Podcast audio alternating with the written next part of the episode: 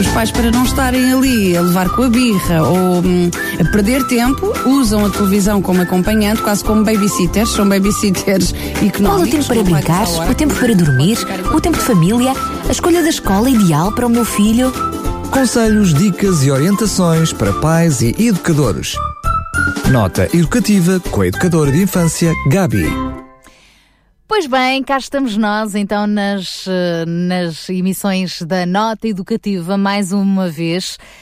Eu iria começar, ou gostaria de começar, com aquela uh, máxima. O verão está ao rubro, mas não está. Ainda haja esperança.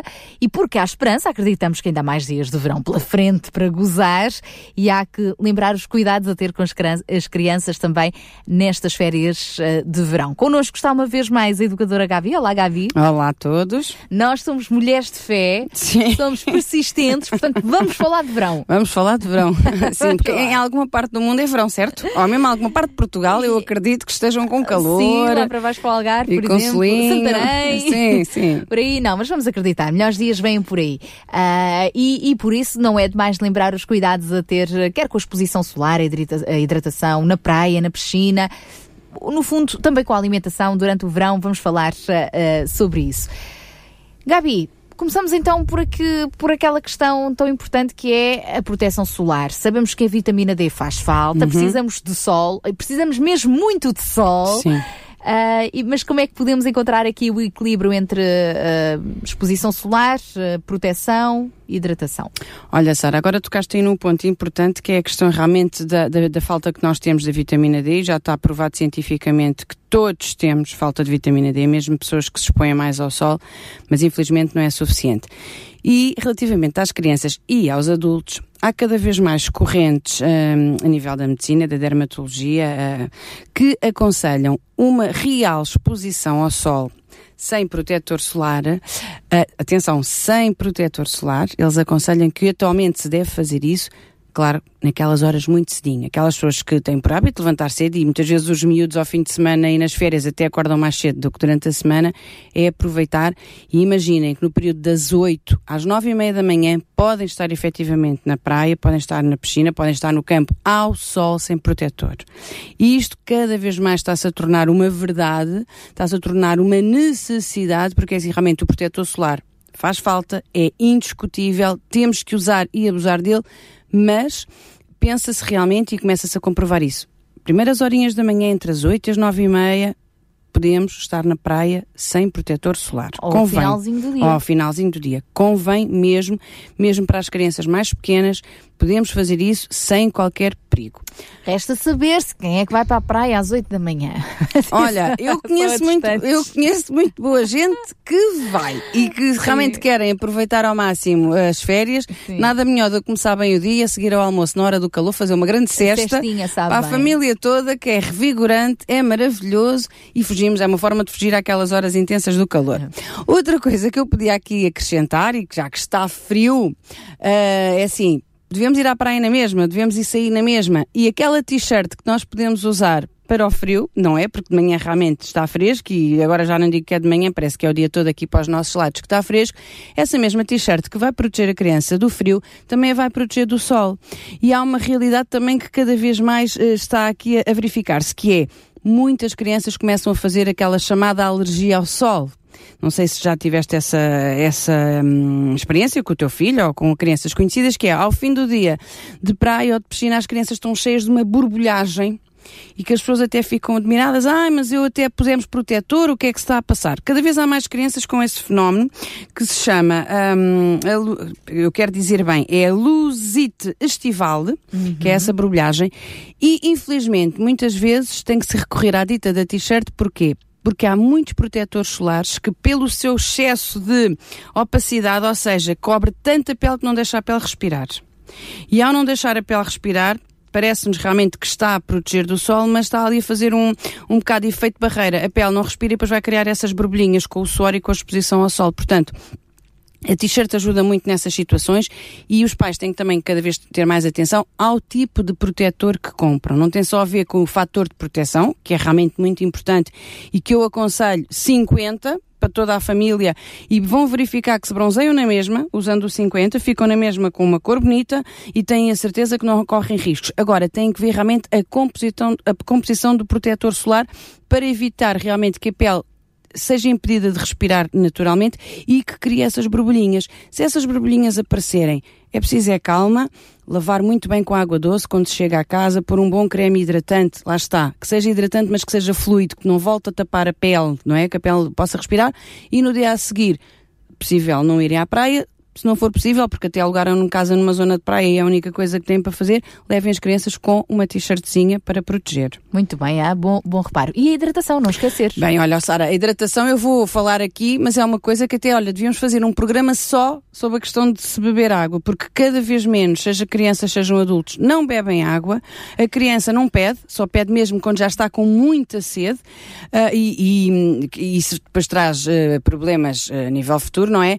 Mas vamos reforçar realmente a quantidade de hidratação, vamos oferecer às nossas crianças, mesmo quando elas não pedem, nós na escola fazemos muito isso, que é várias vezes ao dia oferecer. Olha, vamos todos beber água. E eles ganham o hábito, cada um tem a sua garrafa, tem o seu cantil, ganham o hábito de irem beber água de uma forma que se torna uh, saudável e não só, não só naquela situação do SOS, ai, tenho tanta sede porque está tanto calor. Não, o corpo precisa de água o ano todo. E quanto mais depressa as nossas crianças aprenderem isso, mais depressa isso entra nos seus hábitos e vão ver que depois todas as, as funções fisiológicas vão funcionar funcionar muito melhor, até desde a obstipação, que também é uma coisa que se verifica muito nas crianças e muitas vezes tem muito a ver com a falta de água, não é? Cuidados na praia e na piscina, também vale a pena passar vale por lá. Vale a pena falarmos novamente, tivemos há algum tempo aqui um, um programa exclusivo sobre a segurança com as crianças, vamos voltar a falar. Não se esqueçam que a morte na água, infelizmente, é uma morte silenciosa, ninguém se apercebe e acontece muito rapidamente, portanto, não vamos expor as nossas crianças a piscinas uh, que não esteja um adulto ou então quando as pessoas alugam casa ou têm casa de férias com piscina ou naqueles condomínios que têm piscina, a primeira coisa a fazer é pôr um daqueles coletes insufláveis ou se não for insuflável, daqueles que são feitos de matéria que a criança fica sempre a boiar e de cabeça para cima a pessoa fica descansada. Veste aquilo à criança, a criança anda a brincar, mesmo que, ai, vou só ali buscar qualquer coisa, ou todo de costas, a criança, mesmo que acidentalmente caia dentro d'água sem vigilância, fica a flutuar. E isso é uma coisa que as pessoas têm que ter muito, muito cuidado. E no mar a mesma coisa. Muitas vezes, com a confusão de outros grupos de crianças, que está muita gente, parece que está muita gente e depois nunca ninguém vê nada, ninguém se apercebe, a criança engola ali uns pirulitos, até não vai acontecer nada, se Deus quiser não acontece nada, mas depois fica, pode ficar traumatizada e desnecessariamente começar depois a recusar a água, não é? Ai não, não quero ir para o mar, tenho medo. Pronto, e a pessoa por vezes não percebe o que, é, o que é que se passa. Mas vamos ter esses cuidados. Outro cuidado que eu quero chamar muita atenção na praia e que ainda há pouco tempo até li um artigo com os comentários que fiquei um bocadinho chocada, que é a questão de fotografarem os nossos filhos na praia. Uh, infelizmente, infelizmente, é uma realidade. Há muitas pessoas que nós não conhecemos de lado nenhum e estão na praia simplesmente, ou quando não estão na praia, estão naquele na muro, naquele limite, naquela esplanada que está junto à praia, estão lá exclusivamente para fotografar os nossos filhos. Para que fim? Nós não sabemos. E isto é uma realidade. Eu nesse artigo que li, que alertava exatamente as pessoas para isso, vi várias pessoas a dizer, ah, não podemos ser eh, tão rigorosos, as pessoas não, não fazem por mal. Não, atenção. As pessoas fazem por mal e fazem intencionalmente. Já várias vezes, quando fazemos as colónias de férias, nós temos que abordar as pessoas e dizer, olha, desculpe, não pode estar a fotografar e porquê que está a fotografar? É esquisito, não é? Se nós verificarmos porque é que uma pessoa está na praia a fotografar filhos de outras pessoas, hum, não vamos facilitar. É, infelizmente, é uma realidade. Nós temos visto nos média cada vez mais redes de pedofilia que são desmanteladas e depois vão verificar são fotografias efetivamente tiradas ao calhas. Portanto, vamos proteger os nossos filhos, vamos proteger as nossas crianças. Mesmo quem não tem filhos, se se apercebe numa situação dessas e vê que a família está distraída, chamem a atenção, porque infelizmente, cada vez mais, e com a facilidade que há de bons telemóveis, de boas câmaras fotográficas, cada vez são mais pequeninas e pessoas nem se apercebem nem dá grande importância, mas estão ali, os nossos filhos, as nossas crianças estão a ser alvo de qualquer coisa que nós não estamos a permitir. Atenção e falar-se Falar-se, assim, falar-se, exatamente, exatamente. Temos que ser, exatamente, temos que ser assertivos, não podemos facilitar.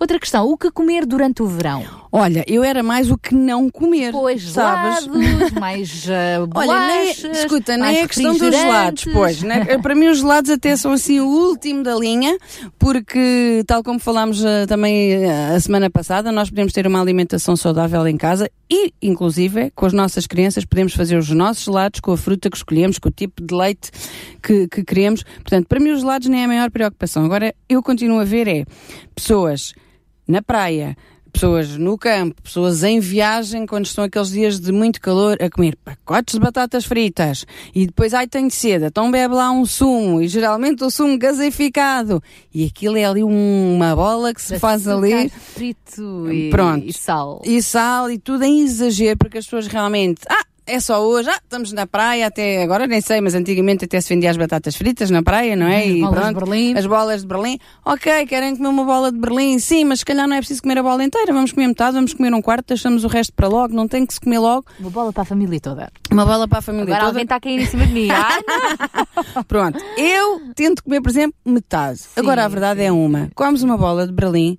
vais beber água, não vamos oferecer sumos às Claro. nossas crianças. É isso mesmo, o equilíbrio. O equilíbrio, exatamente. E depois é assim, com as temperaturas altas, muitas vezes, e em conjunto com esse tipo de alimentos, depois há hum, desarranjos intestinais, que é muito aborrecido sempre, no verão ainda mais, não é? E depois com crianças pequenas e em período de férias, quer dizer, a pessoa quer paz e sossego e depois isso não acontece e não percebemos muito bem porquê, também parte de nós. E fruta. Muita fruta, sim. Uh, Sara, muita fruta. A fruta tem muita água, não é? A E maior a parte da agora de fruta. verão é excelente. A melancia, Tal e melão. qual. Hidratam imenso. Tem também açúcar, que também faz falta para as crianças, para equilibrar ali os seus níveis de glicémia quando estão em atividade na praia. que Muitas vezes até dizem, ai, parece que a praia abre o apetite. Depois abre, porque as crianças não param, correm, correm, não param. Correm, andam a nadar na água, mergulham, todas aquelas coisas, cavam. Portanto, tudo atividades que não estão habituados a fazer no resto do ano, obviamente abre o apetite. Agora, vamos ter cuidado com o que vamos oferecer às nossas crianças. Não vamos andar a oferecer pão com chouriço, pão com fiambre. Atenção ao fiambre, atenção às maioneses, atenção aos molhos.